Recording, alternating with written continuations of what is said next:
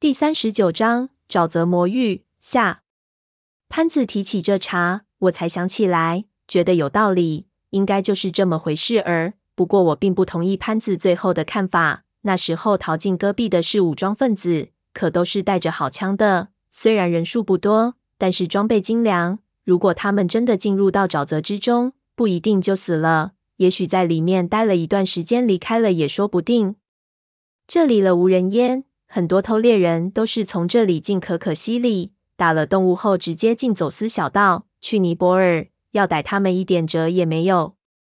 甚至这帮人也有可能在这里定居下来了，当然这可能性很小。这里的条件不适合外面的人生活。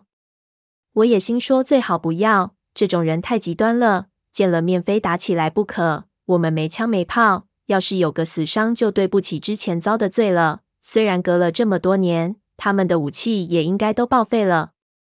胡思乱想着，胖子就醒了。我让潘子去睡一会儿，他说不睡了，这么潮湿，他一把年纪了，睡了肯定出问题。这里有那几颗东西，这死人咱们也不能再琢磨了。你们多休息一下，我们就离开这里。反正雨也小了，再往前走走，天也就该亮了。到时候找个好点的地方生上火，再慢慢休息。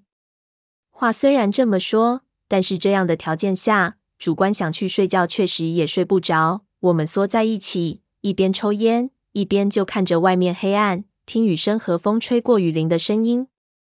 潘子就擦他的枪，这里太潮湿，他对他枪的状况很担心。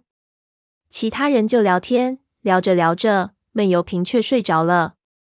潘子和我讲了他打仗时候的事情。当时他是进炊事班的，年纪很小。有一次，他们的后勤部队和越南的特种兵遭遇了，厨师和搬运工怎么打得过那些从小就和美国人打仗的越南人？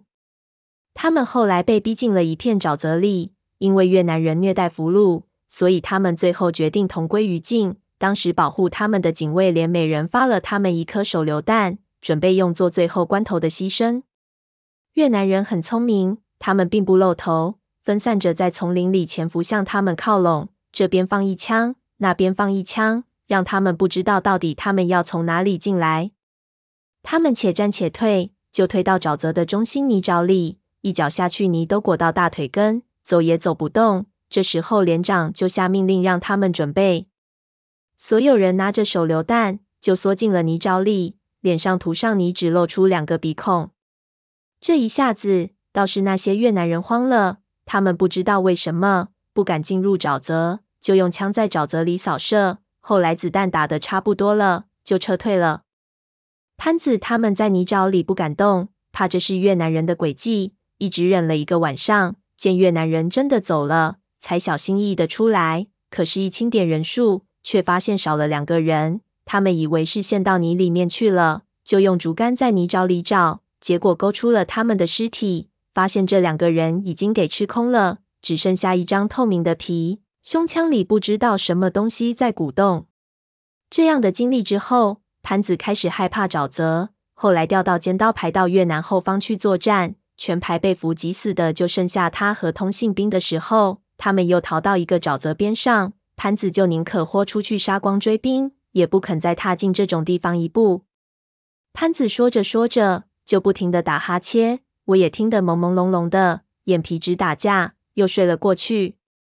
半睡半醒，也不知道过了多久，感觉又开始要做梦了，却感觉有人咬我。那是我最难受的时候，就想推开他继续睡，没推到他人，一下子我的嘴巴却给捂住了。这一下我就睁开了眼睛，就看到是阿宁在捂我的嘴巴，一边的潘子轻轻在摇胖子。几个人都好像是刚醒的样子，再看一边。我也转过去看，就看到大风刮着我们头顶上的一条树枝，巨大的树冠都在抖动，似乎风又起来了。但是等我仔细一感觉，却感觉不到四周有风。再一看，头顶上一条褐色的巨蟒正在从相邻的另一棵树上蛇形盘绕过来。